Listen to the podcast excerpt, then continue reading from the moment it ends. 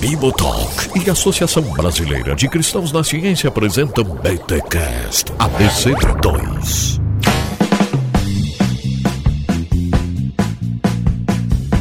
Bem, muito bem, muito bem. Começa mais um BT Cash ABC2, o de número 19. Eu sou Rodrigo Bibo e nada de heliocentrismo ou geocentrismo. O negócio é egocentrismo.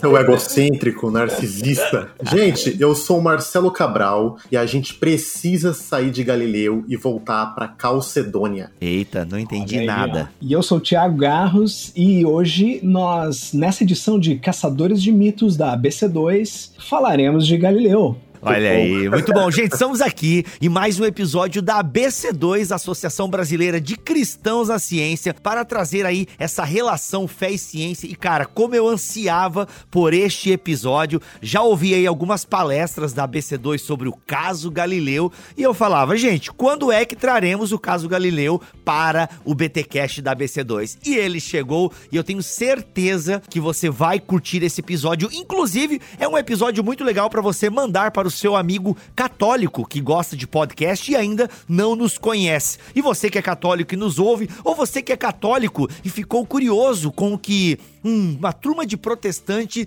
vai falar sobre Inquisição, Igreja Católica e Galileu, então fica com a gente porque esse é o BTcast da ABC2.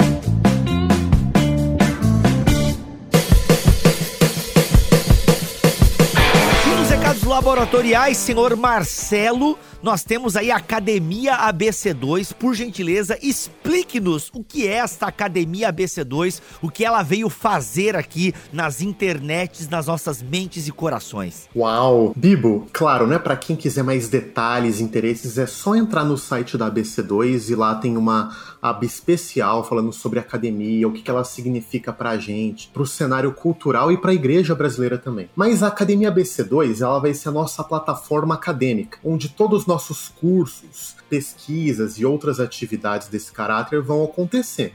Agora, quando a gente fala plataforma acadêmica, isso é um convite amplo, sabe, para todas as pessoas de idades, formações diferentes que entendem que a vida intelectual ela é importante, pelo menos em algum nível. Todo, todo ser humano é chamado para desenvolver as suas potências intelectuais, para conhecer o mundo, conhecer a Deus, conhecer a si mesmo. Então, a academia espera ser uma plataforma ampla de formação intelectual no Brasil, especialmente a partir de uma perspectiva cristã. E agora, neste momento, nós estamos lançando o nosso primeiro curso, Fundamentos da Vida Intelectual, tá assim sensacional. É uma alegria para fazer parte da construção desse curso é tão amplo, tão significativo, né? Que tem não somente as aulas, mas toda uma estrutura formativa, com tutores, comunidade de aprendizado, liturgias de estudo. Cara, assim, tá sensacional. As vagas são limitadíssimas e convido todo mundo que tiver interesse aí para lá no nosso site correr, porque as vagas estão acabando. Olha aí, coisa boa, gente. Tá aí, ó, o link para você conhecer mais a Academia ABC2 está aqui na descrição deste podcast.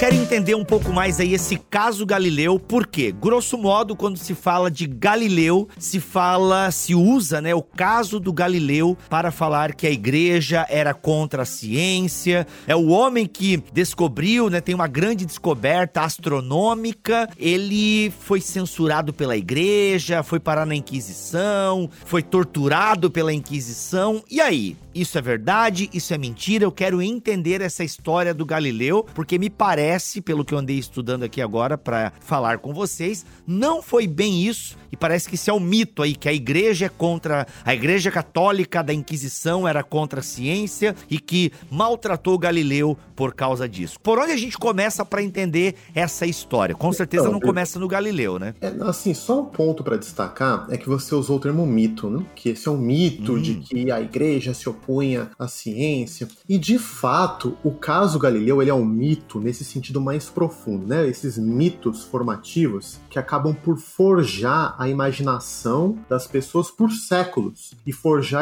principalmente a imaginação das pessoas de como a relação fé e ciência funcionava e ainda funciona talvez, né? Então como que o mito vai? Bom, olhem só, hein? Galileu defendia porque ele tinha uma luneta, fez observações científicas e a partir disso ele defendeu a tese de Copérnico, né? Que tese é essa? De que não é que o Sol, as estrelas giram em torno da Terra, mas é a Terra e os outros planetas que giram em torno do Sol. Ah, mas esse conhecimento racional, científico, se opõe às crenças da Bíblia e da Igreja. E a Igreja fez o quê? Aquilo que ela sempre faz: é, suprimiu esse conhecimento, prendeu Galileu, torturou Galileu, queimou Galileu até ele. É, se arrepender, né? E então isso funciona como uma historinha em que as pessoas montam os personagens para imaginar toda a relação de e ciência. Tipo, bom, Galileu quem é? O cientista livre que segue as evidências racional. A igreja quem é? As pessoas antiquadas que se apegam a velhas tradições para defender os seus dogmas mortos.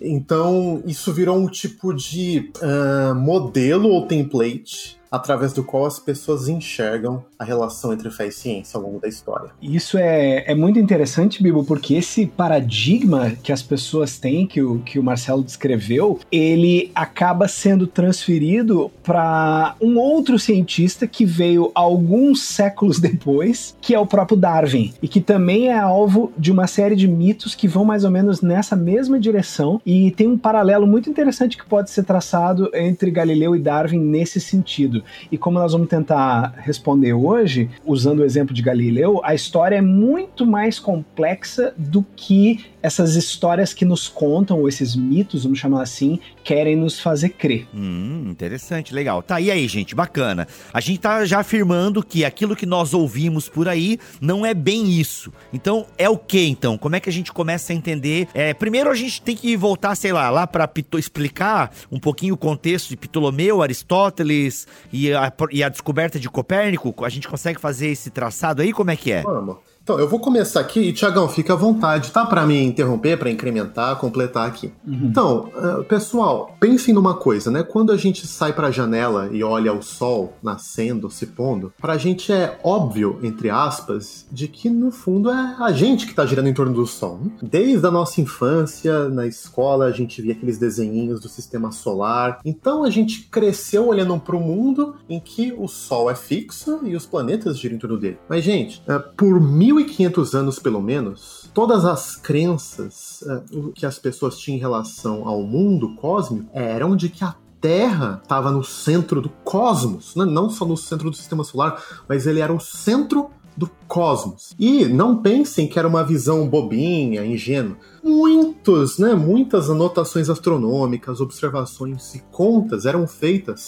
para descrever esse sistema que ficou, é, talvez assim, atingiu seu ápice, ganhou sua grande descrição com Ptolomeu. Até eu convido os nossos ouvintes, é, você talvez esteja aí lavando louça, etc., mas depois vai lá no Google Imagens e põe Sistema Ptolomaico, Sistema de Ptolomeu, e vocês vão ter uma visão de como que era é, rico, né? complexo esse sistema ptolomaico, em que a Terra estava no centro do universo e haviam várias orbes como se fossem círculos cada vez mais distantes nos quais estavam fixos a Lua, o Sol, e os demais planetas e as, estrelas. E, e Bibo, agora tem uma coisa que já é a primeira plot twist aqui pro nosso ouvinte, que isso é sensacional. Porque a gente ou cresceu ouvindo de que os antigos achavam que a Terra estava no centro do mundo, e isso dava para eles um senso de importância. Né? Nós é, estamos no centro do mundo, né? Isso ficou muito famoso com a frase de Freud, que disse que os seres humanos passaram por três humilhações narcisísticas. A primeira hum. Foi com, com Copérnico, quando mostrou que a Terra não era o centro do universo. Sim. A segunda foi com Darwin, mostrando que os seres humanos não eram um tipo especial de animal, sei lá. E o terceiro, dizia Freud, era o que ele mesmo mostrava, né? De que muita da nossa vida mental é, é carregada não por aquilo que a gente tem consciência, mas pelo nosso inconsciente. Ou seja, não tem controle de nada. A gente não é especial, nós não somos o centro do universo e nós não eh, viemos animal, não temos controle de nós mesmos e não somos o centro do universo. As três humilhações. Estamos na periferia, periferia cósmica, né? Somos nada. Mas, olha que interessante. Aí ele tá falando então de que os antigos se achavam todos maravilhosos, lindos, topzeiras, porque eles estavam no centro do mundo. Mas nada mais longe da verdade. Por quê, gente? Porque ao contrário, aquilo que estava no centro dessa imagem, que era a Terra, era, por assim dizer, aquilo que menos valia no mundo. Para usar as categorias de Aristóteles, a Terra que estava no centro era formada dos quatro elementos: água, terra, fogo e ar. Mas esses elementos eram elementos perecíveis, finitos, fracos, mutáveis. Metafisicamente, eram aquilo que é mais podre, que não vale nada. E se você for para as outras orbes, as orbes celestes, elas são feitas de um elemento mais perfeito, que é o éter, o quinto elemento, e apresentam um movimento circular. Elas são eternas, elas não se corrompem, etc. Então, quem tá aqui, por assim dizer, na Terra, quem tá no centro do universo, não é o que tem de melhor no mundo, é o que tem de pior. Uhum, tanto que o inferno de Dante é no centro do centro da Terra, por assim dizer. Ou seja, no centro do universo é a, a figura do inferno, né? Oh, então peraí, se eu tô entendendo, é Ptolomeu, Aristóteles, cara, é até a Idade Média, a gente tá falando de, né, de passou aí um tempão, né? Centenas de anos. Cara, pelo menos 1500 anos, né? Uhum, essa visão heliocêntrica e essa ideia de que estar no centro não era ser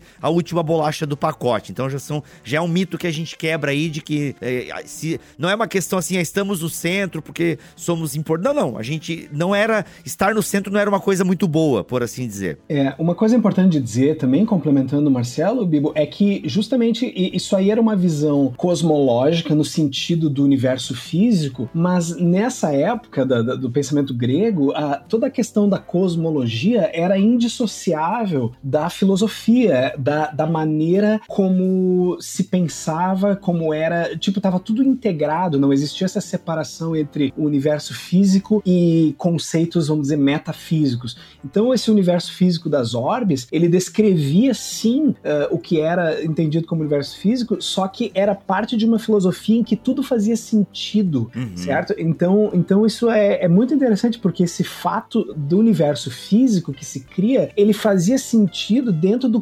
corpo de crenças filosóficas e da própria religião, né, uh, dentro desse universo que a gente chama do universo aristotélico e da religião, uh, vamos dizer, da, uh, da, da, Grécia Antiga, né? Uhum. Então isso é muito interessante. E isso realmente durou até a Idade Média, principalmente por causa da, da, da, redescoberta né, de Aristóteles, que foi feita pela, por, principalmente por Tomás de Aquino, né? Então essa, esse tipo de visão, o Tomás de Aquino foi o cara que, que vamos dizer, incorporou o aristotelismo dentro de uma, de uma doutrina cristã, vamos dizer, das crenças cristãs, né? Ou seja, a visão de mundo, né, que foi chamada depois de geocentrismo, ou seja, a Terra é o centro do universo, é o centro do cosmos, ela começa a ganhar então categorias teológicas, por assim dizer. Ah, tem o texto de Josué e tal. Então meio que a Bíblia começa a ser lida a partir da, da ciência daquele tempo certo? É, isso é muito importante, Bibo, de que a ciência naquela época sempre esteve integrada com a teologia, a filosofia. Elas não eram separadas. Né? Então, uhum. um exemplo, como a gente disse, se a Terra aqui é onde tem os elementos mais imperfeitos e corruptíveis, quanto mais longe, ou seja, quanto mais em direção ao céu, mais perfeitos são os elementos. E uhum. quem que reina sobre o céu? É o próprio Deus. Né?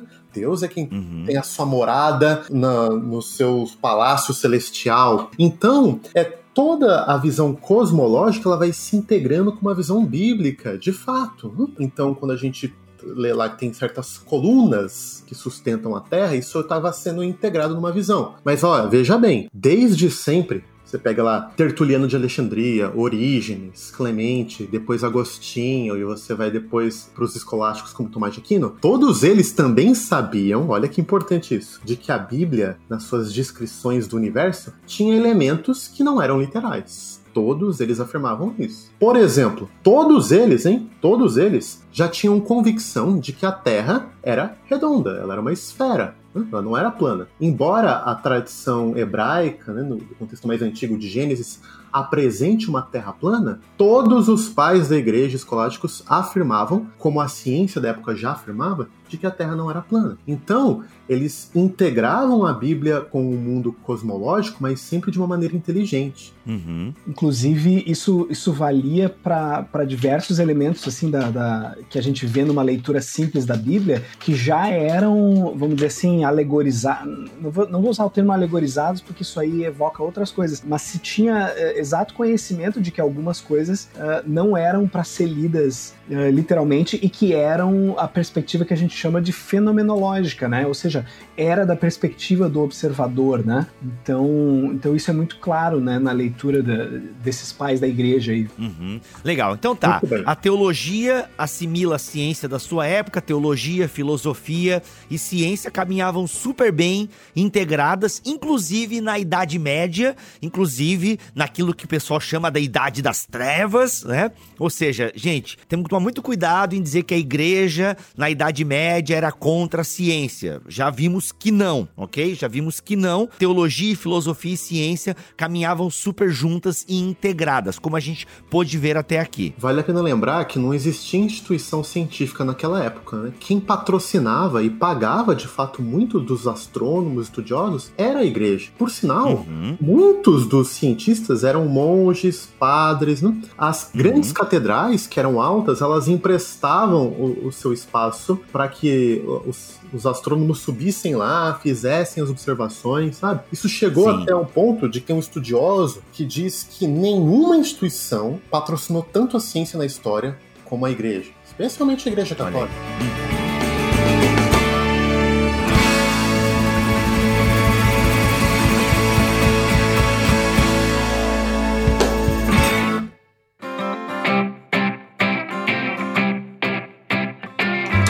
que a gente falou disso, da igreja que apoiou a ciência, nós temos aí um padre. Ele era padre, agora não lembro. Mas enfim, ele era um religioso. Era padre, acho que era padre, o Copérnico.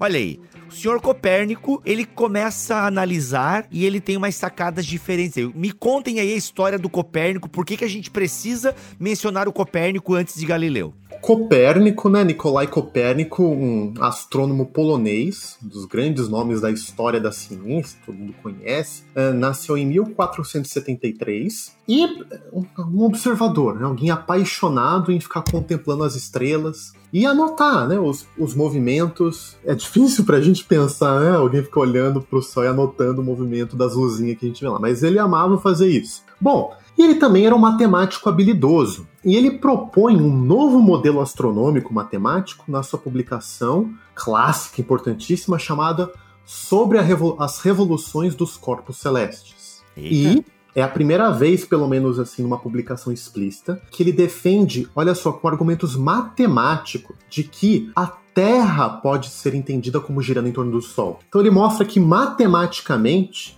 era possível conceber o Sol parado e a Terra girando em torno do céu. Né? Ele inverte o sistema. Aí é a chamada revolução copernicana. Agora, quando isso é muito importante, tá? Quando ele apresenta a sua teoria, ele apresenta como um modelo, modelo que explica bem os fenômenos que ele observava. Ele não defendia como um fato inacabado, mas era um modelo, um modelo científico. E, gente, olha que interessante. Boa parte da igreja, inclusive da alta cúpula, recebeu bem, não teve uhum. problema. Não foi pra fogueira, não queimaram os livros dele, não mandaram ele parar de estudar. Era um modelo, né? Claro que a igreja não adotou esse modelo, nem, nem corroborou, mas ninguém viu o problema dele publicar um modelo matemático. Teve críticas, tá? Inclusive o alemão Lutero criticou. Oh, é. E citou que... o texto de Josué, né? Que Josué mandou parar o sol e a lua, né? Exatamente. Então ele fala assim, ó, que a gente Lutero é um teólogo ambíguo, né? Às vezes, em alguns momentos, ele parece apreciar a razão, mas em outros ele fala que você tem que ficar entre os elementos da fé e os elementos da razão. E, e quando ele criticou o Copérnico, parecia que ele estava com essa visão um pouco dualista. Bom, uhum. mas beleza. Copérnico foi lá, deixou seu modelo, um modelo que começou a ser estudado por estudantes das universidades, começou a ser discutido,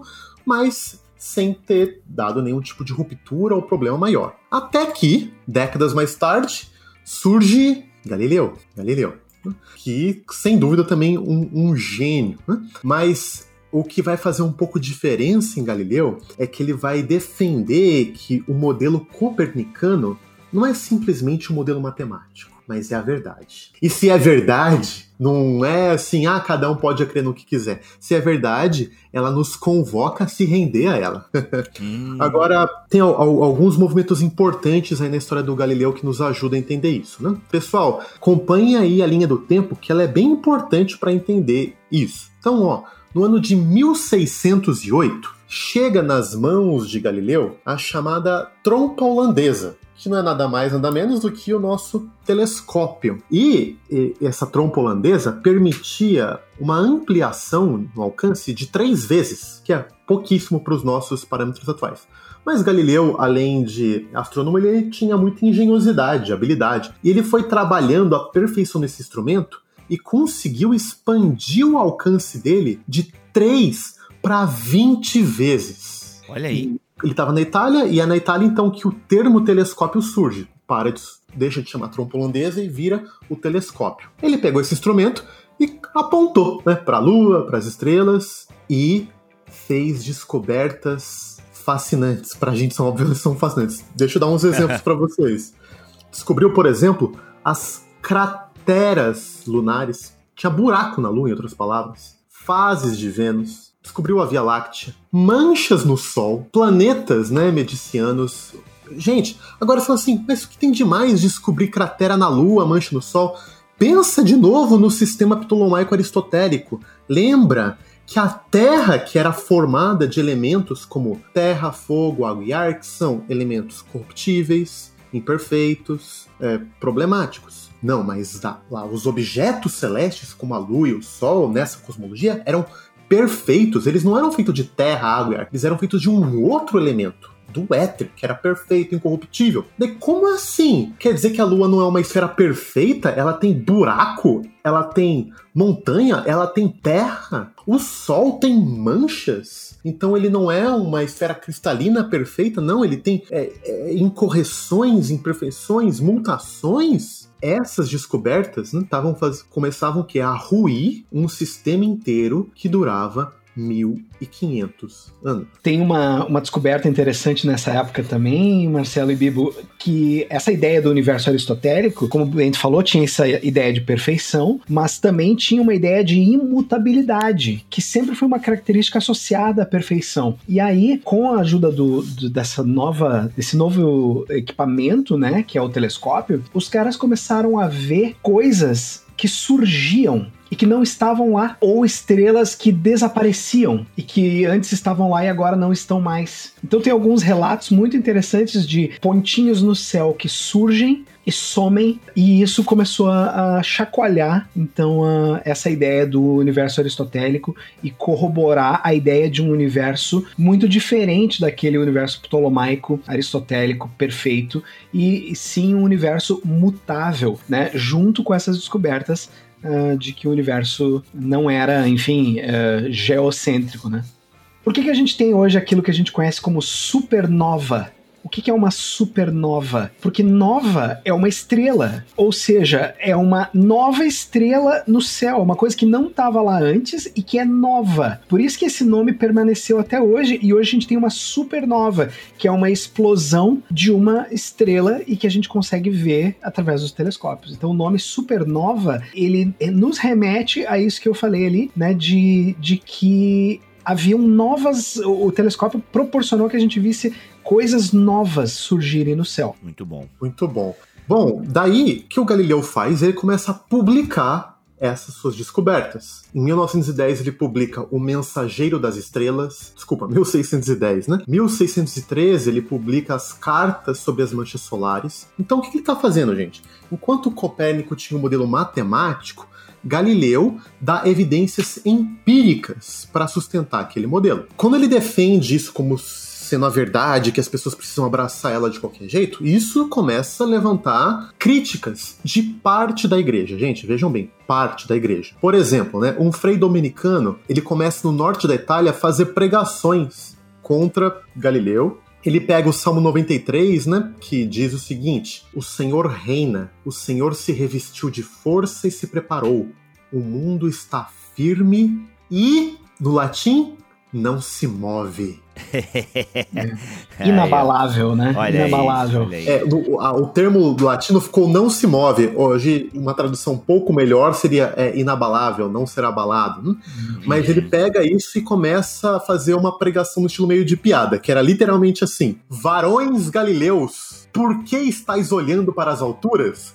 Caraca, Era muito bom. sátira, né? Só uma coisa, Marcelo, eh, que é interessante é saber também que para esse uh, universo ptolomaico e aristotélico, tu consegue encontrar uma série de textos bíblicos que parecem apoiá-lo. Da mesma forma, e isso a gente vê na história da própria teologia, para as novas descobertas e para as novas coisas que foram sendo descobertas, tu também consegue encontrar uns textos bíblicos para apoiar, né? Coisa que, que alguns grupos evangélicos hoje, inclusive, continuam fazendo, eh, dizendo, por exemplo, que na Bíblia a gente tem antecipações científicas, ou seja, coisas da ciência que a gente conhece hoje estão lá na Bíblia. Tá, mas peraí, isso é a mesma coisa que esses caras lá estavam fazendo, entendeu? Olha aí, a Bíblia tá dizendo que a Terra é inabalável. Então, a Terra girando em torno do, do Sol tá errada, porque ela não se move. Então tu entende que o, o movimento parece que é o mesmo, né? Esse frei dominicano, né, que saiu pregando contra o Galileu, escreveu uma carta à Inquisição de Roma logo no comecinho de 1615, denunciando Galileu. Bom, o que o Galileu percebeu então? Que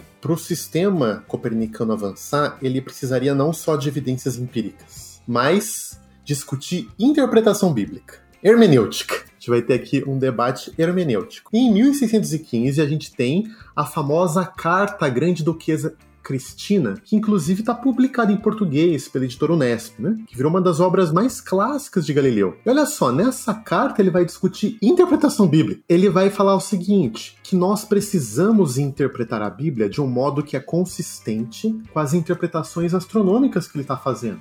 Então, ele vai defender o seguinte: que o objetivo fundamental da Bíblia e das Escrituras não é nos trazer verdades científicas, empíricas precisas. Como diz a sua clássica frase, eu direi aqui o que ouvi de uma pessoa eclesiástica, constituída em grau eminentíssimo, isto é, que a intenção do Espírito Santo é ensinar-nos como se vai para o céu e não como vai o céu. Olha É, aí. o que tá falando, né? Gente, isso é uma aula de hermenêutica. Né? Ou seja, ele tá falando. A Bíblia não foi escrita para ensinar mecânica celeste, movimento das estrelas, etc. Que é o que ele chama de como vai o céu. Mas, numa linguagem contemporânea, a gente pode dizer que a Bíblia foi escrita para nos ensinar ou nos contar os grandes atos redentivos de Deus na história e como que Deus tem reunido um povo, né? E como ele cumpriu seus propósitos fundamentalmente na morte, na ressurreição e ascensão de Jesus Cristo e como ele vai completar essa obra na segunda vinda de Jesus. Então, é, ele vai vai apontar que a gente tem que tomar muito cuidado em não usar a Bíblia para tirar conclusões científicas, certo? Mas, gente, olha que coisa delicada, né? Galileu não é um ministro religioso, ele não é um padre, não é um bispo. Que contexto é esse do século XVI? É um contexto de contra-reforma, que a Igreja Católica está reagindo contra um, mundo que está se fragmentando e com a perda de várias é, regiões para as igrejas protestantes, está reforçando o lugar do magisterium, que são os eclésios, os, os ministros da igreja que podem interpretar, e ele é um- não é, não é um padre, não é um bispo, não é um frei, e está se lançando a interpretação bíblica. Mas o Galileu, ele não, não se segurava, né? Hum, Ele fala dessa visão dele, mas ele diz que não é a visão dele. Ele cita algumas fontes para corroborar a visão dele. Ele cita ninguém mais, ninguém menos do que Agostinho, Jerônimo, Tomás de Aquino. Que são quem?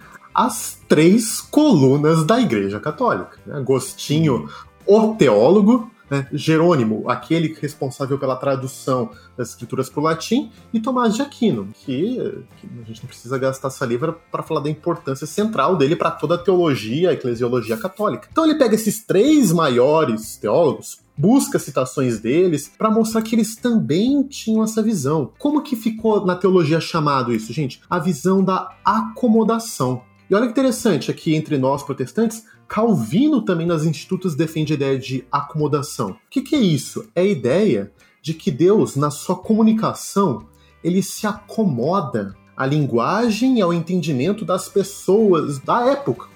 Olha aí. Deus, que é um ser eterno, ele precisa sempre acomodar suas verdades nas categorias que as pessoas entendem. Caraca, muito bom. O Galileu que veio começou com essa sacada aí, então. Pô, É, então, ele mostra, não é ele, né? Mas ele recupera desde Agostinho, ele vai mostrando como esses vários autores da história da igreja, Agostinho, Jerônimo, Tomás de Aquino, eles já trabalhavam com a noção de acomodação. Ah, ótimo, ótimo. Legal. E Calvino, e Calvino vai a- até um pouco além, eh, dando o exemplo de que o maior exemplo da própria desse princípio da acomodação é o próprio Jesus, que sendo Deus tomou a forma humana para que a gente pudesse entender as verdades espirituais de Deus e tal, né? Jesus esvaziando-se eh, de si mesmo, né, habitando Uhum. a terra, é o maior exemplo do princípio da acomodação.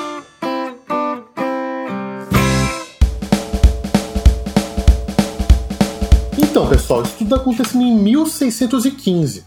Bom, lembrem-se disso. Entre a cúpula romana, haviam alguns admiradores de Galileu. Por exemplo, guardem esse nome, Maffeo Barberini era um grande admirador do Galileu e alguém da alta cúpula romana. Em alguns anos ele vai virar papa, por sinal, segurem aí. Mas ele também tinha os preocupados, né, com um cara que não era do seio da igreja, não era é, da cúpula, falar sobre interpretação bíblica, naquele clima de disruptura que estava vivendo a Europa cristã. Então, o cardeal Belarmino, que era um dos responsáveis pela Inquisição, em 1616 ele proíbe a publicação de Galileu e proíbe também o livro de Copérnico sobre as revoluções das esferas celestes. Entra no famoso Index, tá bom? Uhum. e faz algumas recomendações que Galileu pare de defender isso como uma verdade. Ele poderia, veja só, ele poderia fazer as pesquisas dele, defender vários modelos, mas ele não poderia dizer que este era a única verdade incontestável. Uhum, uhum. Agora veja bem, isso foi em 1616. Passam aí vários anos e em 1623, o Maffeo Barberini, que é esse que eu disse que era um grande admirador de Galileu, eleito Papa Urbano VIII. Gente, Hum, tudo podia ter mudado. O Papa é um fã do Galileu, admirador da inteligência, do rigor, das obras dele. Muito bem.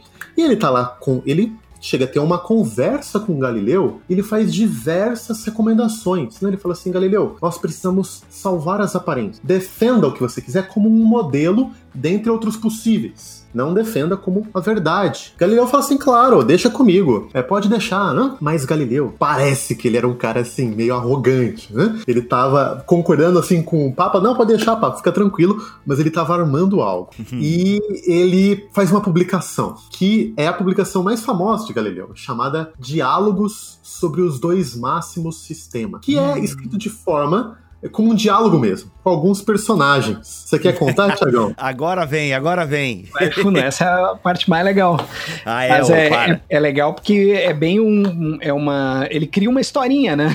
ele cria uma historinha. Então, nesse diálogo, a gente tem três personagens, tá bom? Que funciona assim: é um defende o sistema ptolomaico, o sistema antigo, que a Terra tá no centro. Outro defende o novo sistema, o sistema copernicano. E tem um terceiro, indeciso, que tá querendo saber qual dos dois sistemas é o melhor, qual dos dois modelos é o melhor. É claro que o diálogo é construído para que nós, os leitores, sejamos esse terceiro, o indeciso, que tem que ouvir os melhores argumentos de cada um dos dois e se decidir. Mas qual que é a, a façanha do Galileu? O que, que ele faz? O personagem que defende de fato a visão antiga ptolomaica, a visão oficial da igreja no momento. Ó, gente, só deixa eu fazer um parênteses. Não era só a visão oficial da igreja, era a visão oficial científica da época, tá bom? Não era Sim. assim que a igreja defendia o ptolomaico. Todo mundo defendia o sistema ptolomaico, era meio que a versão oficial defendida à época. Bom, o sujeito que ele coloca pra defender o sistema ptolomaico, ele chama de Simplício. Simplício, gente, no latim é algo como Zé Mané, trouxa,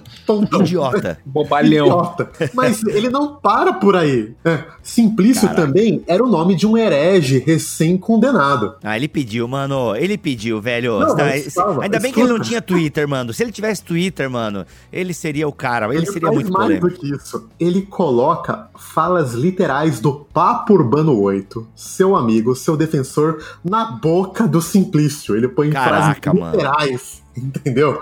Ele, ou seja, não é que ele apresenta um diálogo assim, comendo pelas beiradas. Ele esculacha, ridiculariza a posição ptolomaica, certo? E fala que o Papa é um simplício, que o Papa é um Zé Mané. Gente, lembra do poder Cara. religioso e político que o Papa tinha. Pois é, o pessoal tem que. É, é, isso é importante, galera. Só esse exercício é sempre a gente tem que fazer. O Marcelinho fez isso no começo do episódio e eu repito aqui: esse exercício ele é fundamental.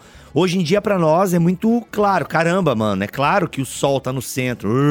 Mas você tem que entender que na época não era tão claro assim. Não se tinha as ferramentas que nós temos hoje. Então, assim, gente, se hoje em dia, com toda a nossa tecnologia, né, com NASA, com satélite e coisa arada e tal, as pessoas defendem terra plana, Tu imagina na época, entende? Que não se tinha, né, Tiago? Não tinha, cara. Tu vê, o Galileu vai desenvolver a ferramenta ali, né? O telescópio e tal. Então era muito comum. Isso é, é, era comum. E as pessoas, né, os cientistas da época, desenvolveram o, o tema, né? O melhor, o modelo melhor defendido era o geocêntrico né? Pelas Perfeito. várias observações. E aí tu vê, o Copérnico começa a questionar isso e tal, depois o Galileu e, de, e outros e tal, mas assim, tanto que o Galileu não consegue provar as teses dele, por assim dizer, né? Por isso que ele vai, ele vai pra teologia, ele tenta, porque ele não consegue, ele não tem ferramentas, por mais que ele estivesse certo, ele, tá, tirando o argumento da maré, né? Que o argumento da maré, ele, ele errou no argumento aí de que é, as marés, devido à rotação da Terra, tinha influência nas marés, Exatamente. e hoje em dia sabe que não é isso. Mas tirando o argumento da maré, é, ele tinha os argumentos, ele não, não tinha como provar esses argumentos. Então, assim, gente, é, o problema do Galileu, e é o que o Marcelo tá contando aqui agora, foi que ele foi sarcástico, né, mano? O cara foi sarcástico. Cara, é, foi, foi...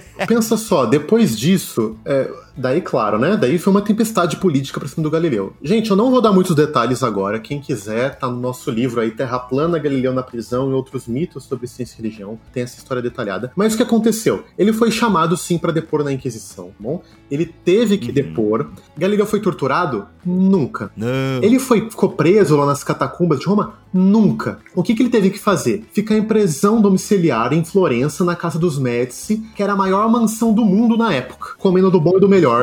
Né? Então, nunca teve tortura, é, prisão. Não... Gente, isso tudo é mito fabricado, que foi fabricado é, O que se tem registro, né, Marcelo, é que, na verdade, ele deu testemunho sobre, sob pena de tortura, né? Se ele não colaborasse, poderia rolar tortura, ainda que tinha uma série de, de preceitos aí da Inquisição, de não se torturar velhos, gestantes e tal. Então, assim, ele poderia ter exceções, é claro, mas tipo, os indícios levam a crer que ele não, não, não foi torturado em nenhum momento e tal. Cara, é, não, isso hoje, assim, é bem estabelecido de que ele não foi torturado nem preso, tá? Preso, assim, prisão nas uhum. catacumbas. Ele ficou em prisão domiciliar numa mansão. Tá, ô Marcelo, só um parênteses aqui, desculpa te interromper de novo, mas esse mito de que ele foi também torturado, e até esse livro que tu acabou de citar aí, que é esse lançamento, essa parceria da ABC2 com a Thomas Nelson, lá fala também que parte desse mito ele foi fabricado porque essas informações aí que a gente tem de que ele não foi torturado foram documentos até mais recentes que foram liberados pela Igreja Católica, né? Para que a gente também pudesse ter um acesso melhor a essa verdade. É, foram, na verdade, descobertos, né? Esses documentos estavam meio uhum. perdidos, não estavam. E foram descobertos uma série das atas, de fato, das entrevistas que ele teve que dar para a uhum. Inquisição Romana. Uhum. Então, a gente tem,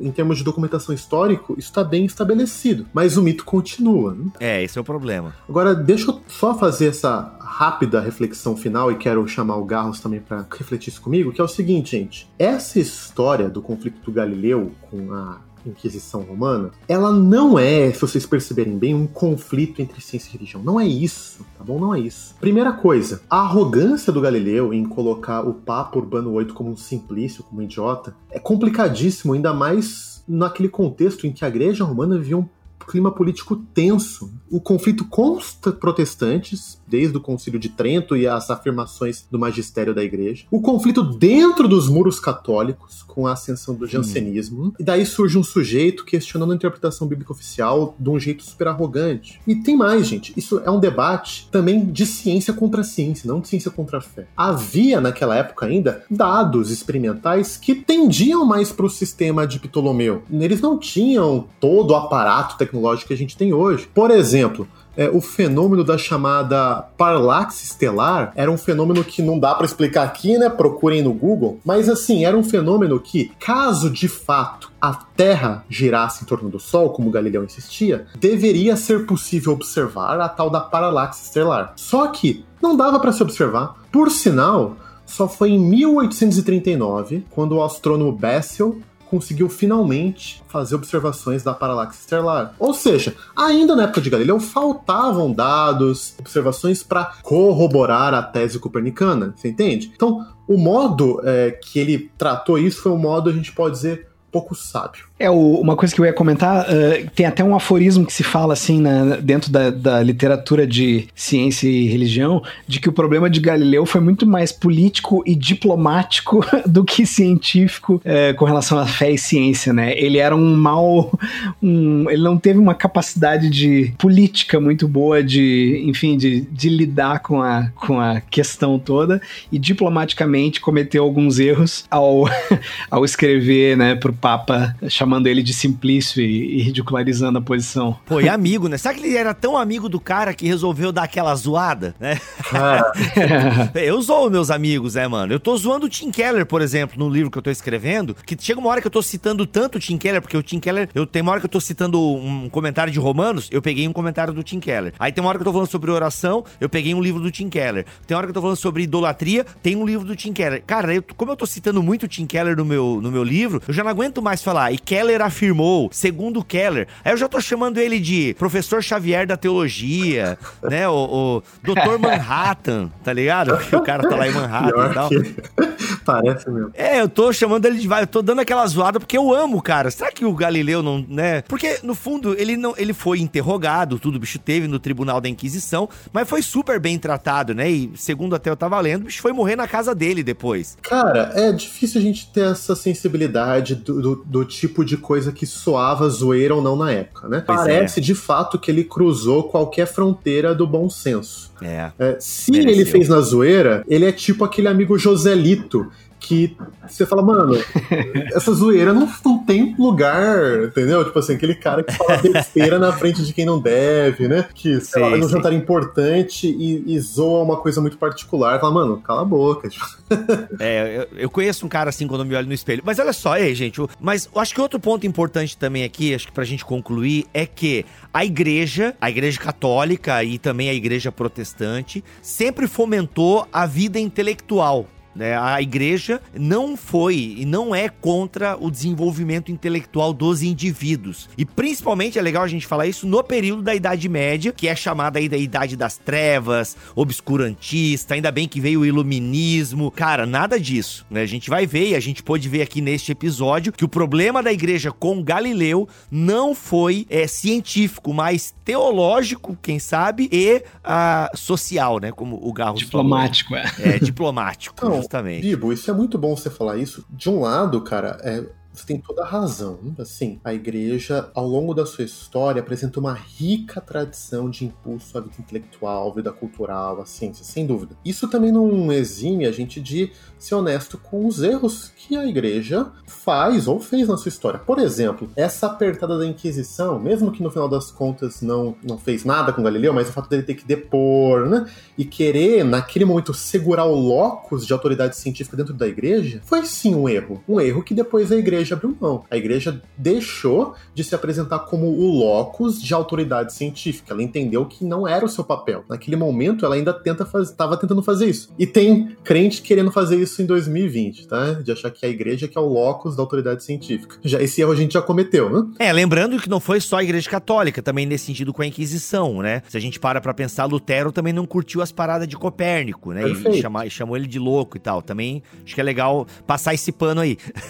Perfeito, cara. E assim, e Galileu, por incrível que pareça, ele mostra assim uma alta sensibilidade e sabedoria hermenêutica de interpretação bíblica. Aquela frase, né, que ele soltou de que o, o Espírito Santo na Escritura é, quer nos ensinar como ir para o céu não como o céu vai. Uhum. Cara, isso, de novo, ele mostrou que esse insight já estava em Agostinho, em Tomás de Aquino, e a gente pode dizer em Calvino, em vários outros teólogos, de que não é papel da escritura, ela não foi escrita para ser um texto de instrução de movimento de corpos celestes ciência. Não é para isso que a Bíblia foi escrita. E Galileu já estava entendendo aquilo. Né? E quando a igreja tentava cristalizar certas passagens bíblicas para defender uma posição de ciência, isso dava errado e vai continuar dando errado. Então usar lá aquele salmo para defender que a Terra era fixa, meu, é, uhum. hoje ninguém em sã consciência vai defender isso. Então se você tenta usar a Bíblia para defender uma posição científica, isso vai falhar porque não é papel dela. Então apesar de uhum. todos os erros da arrogância do Galileu, ele continua sendo um paradigma de cientista e dá pra gente sim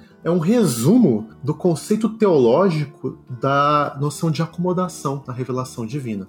Muito bom, muito bom. Senhor Garros, a sua consideração final? Não, eu, eu ia comentar isso com. Uh, justamente ia trazer esse ponto que o Marcelo uh, falou agora, que, que na verdade é, é, triste que, que a gente não tenha ainda, uh, eu diria como protestantes, né, aprendido de forma a incorporar isso na nossa prática, né, de que justamente esse princípio, né, de que a Bíblia não está aí para nos ensinar algum tipo de ciência é, porque eu sempre me faço essa pergunta, né? Se ela fosse para corrigir a ciência, vamos dizer, corrigir uma noção errada de ciência que alguém tem, com qual ciência ela corrigiria, né? Hum. Às vezes a gente, quando a gente diz assim, ó, puxa, é, quando a gente olha lá pro Gênesis e vê uma, uma descrição do mundo que fala de um firmamento, né, que separa as águas de cima das águas de baixo, e aí a gente faz uma ginástica textual tentando dizer o que que é isso isso, né? O que, que é esse firmamento? Se o firmamento é o céu? Não, por que, que não é o céu? Por que, que o hebraico não usa a palavra que existe no hebraico para céu? Usa uma palavra que sim, que significa firmamento, um troço firme, né? Por que, que Deus então não, não usou essa oportunidade para corrigir então essa ciência? Aí eu sempre me pergunto, tá, mas ele ia usar corrigindo para qual ciência? Ele ia ensinar para aquele povo a ciência do século 7, do século 10, do século 15, do século 20 ou do século 23? Entende? Então, assim, a gente tem que sempre pensar que, que o objetivo da, da escritura realmente não é uh, nos ensinar a ciência e que sempre quando a gente tenta ler ciência dentro da escritura, a gente está, na verdade, meio que violentando o texto, né? E, e talvez fechando os nossos olhos para para princípios muito mais importantes que ela está tentando nos ensinar, né? Muito bom. Então, nós precisamos sair do paradigma do mito do Galileu como a lente para enxergar entre a relação entre fé e ciência e voltar para Calcedônia. Por que, que Calcedônia pode servir como paradigma? Lembra lá, o concílio de Calcedônia foi aquele que defendeu a tese cristológica. Lá, as noções né, de que Cristo Jesus é uma pessoa com duas naturezas, duas naturezas que são distintas, mas não são inseparáveis que não se misturam formando uma terceira natureza, mas também não se confundem. Né? Então, é, o concílio de Calcedônia deu para a gente as categorias, Bibo e Tiago, que a gente trata a cristologia até hoje. Agora, por que, que isso é tão interessante? Olha os termos que usa pessoa, substância, natureza, confusão, são termos do que a gente pode dizer da ciência grega da época. Eram termos que não eram termos, por assim dizer, bíblicos, não estão nas escrituras esses termos com é, esses conceitos, mas eram termos advindos da filosofia grega. Então a gente tinha um contexto de um aparente conflito entre a fé cristã, que colocava Jesus Cristo como Deus, mas como pessoa e como entender isso, e as categorias da época. E diante daquele cenário, havia algumas opções. Opção 1, abandonar a visão bíblica e abraçar alguma, alguma visão grega, né? Tipo assim, ah não, na verdade Jesus é uma terceira substância, porque ninguém pode ter duas substâncias, duas naturezas. Você podia ir pelo caminho do fundamentalismo, que era simplesmente ignorar as categorias gregas e falar assim, não vamos falar disso, vamos repetir os versículos bíblicos. E você podia ter uhum. a terceira via, que foi a via que a igreja adotou, que é a via de um engajamento intelectual responsável, né? que você não nega a ciência ou as categorias filosóficas. Você entende a importância deles, mas você não abre mão dos princípios bíblicos. Então, a grande cristologia que a gente herdou da Calcedônia permitiu é, expandir até a nossa compreensão de Cristo, olha que coisa rica, né? e definir em termos de conceitos belíssimos, que de um lado navegam no conceitual filosófico e científico da época, mas se mantém fiel ao testemunho bíblico. E talvez, Bíblia, seja de novo o caminho que nós, como cristãos no século XXI, somos chamados para adotar. Não é o fundamentalismo de rejeitar a ciência da nossa época, nem a covardia de simplesmente uh, abandonar a tradição cristã para conceder tudo o que as categorias do nosso tempo pedem, mas tem um tipo de imaginação teológica que a gente vai se apropriar dos bons conceitos e descobertas, se mantendo fiel à nossa tradição cristã. Olha aí, muito bom, gente. E olha só, e uma ferramenta para você seguir e trilhar este caminho é a Academia ABC2 e nós queremos aí incentivar você a conhecer esse projeto e o link está aqui na descrição deste podcast. E também o que nós falamos hoje aqui tem como base o livro Terra Plana, Galileu na prisão e outros mitos sobre ciência e religião, um lançamento aí da Thomas Nelson Brasil em parceria com a ABC2. Cara, são mais de 20 mitos, tem 25 mitos dessa relação fé e ciência. E meu irmão, muita coisa legal que a gente gente ouve, tá? E que não é bem assim, tá? Não é bem assim. A gente ficou aqui nos mitos 6 e 8, ok? Mas tem muito mais outros mitos. Revolução científica libertou a ciência da religião, que os católicos não contribuíram com a revolução científica, que René Descartes foi o criador da distinção entre mente e corpo, que a cosmologia mecanicista de Isaac Newton eliminou a necessidade de Deus e por aí vai. Então é legal que ele mostra o mito e ele então desmitologiza, por assim assim dizer, essa falácia, tá? Então, muito legal, gente, este livro também para você dar uma olhada e presentear aquela pessoa que curte esse tema ciência e fé. É isso, meus amigos. Bibo, eu só ia dar, fazer mais uma propaganda desse livro, dizendo um mito, um mito que tá aí, que tá relacionado, que muita gente fala bobagem sobre ele e que tá bem relacionado com o nosso tema de hoje, é a história de Jordano Bruno, né? Ó, oh, que é o 7. Não me lembro o número do livro, é o mas... 7, é o 7, aham, que Jordano Bruno foi o primeiro Marte da ciência moderna moderna. Bah, isso aí aparece direto, né? Que ele foi que ele foi posto na fogueira por causa das suas ideias científicas e justamente por advogar o copernicanismo, quando na verdade você precisa ler o livro para saber que não foi assim. Olha aí, você quer entender melhor a inspiração do menino do Acre? Você precisa ler.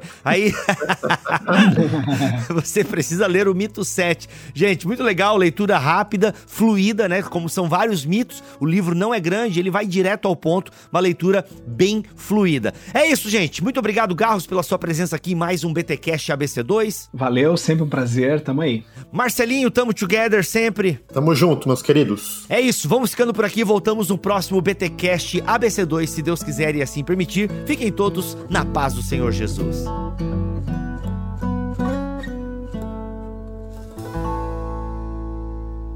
Este podcast foi editado por Tuller Bibotalk Produções.